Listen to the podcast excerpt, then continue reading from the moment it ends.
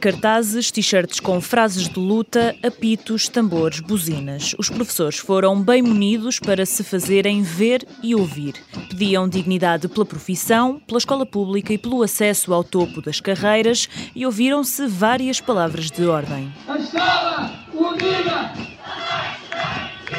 entre as várias queixas, os professores falavam em desmotivação, como é o caso de José Carlos Ferreira, que leciona em Santo Tirso. Nós estamos aqui por eles, pelos pais, pelos filhos, pela escola pública não estamos só por nós. E um professor desmotivado é um professor que não dá boas aulas nem ensina muito bem. Além do pessoal docente e não docente, também estudantes quiseram marcar presença nesta marcha. Anastácia Furtado é uma delas e fala em apoio mútuo. É uma luta conjunta, uma luta mútua e nós fizemos de professor, nós fizemos, nós achamos que a educação é uma parte importante nós estamos aqui com apoio, os professores sentem-se bem, sentir que o outro lado também está aqui, também está presente. Depois de cinco horas de marcha, o líder do Stop, André Pestana, subiu ao palco montado na Praça do Comércio e apontou o dedo aos interesses instalados. A nossa luta tem sido um enorme pesadelo para poderosos interesses instalados.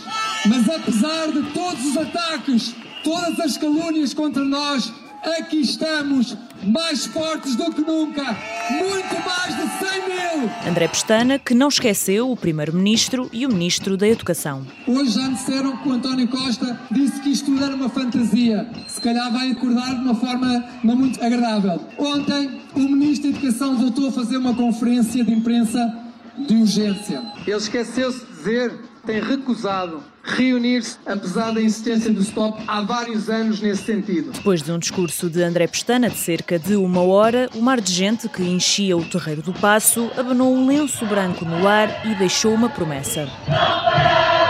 Não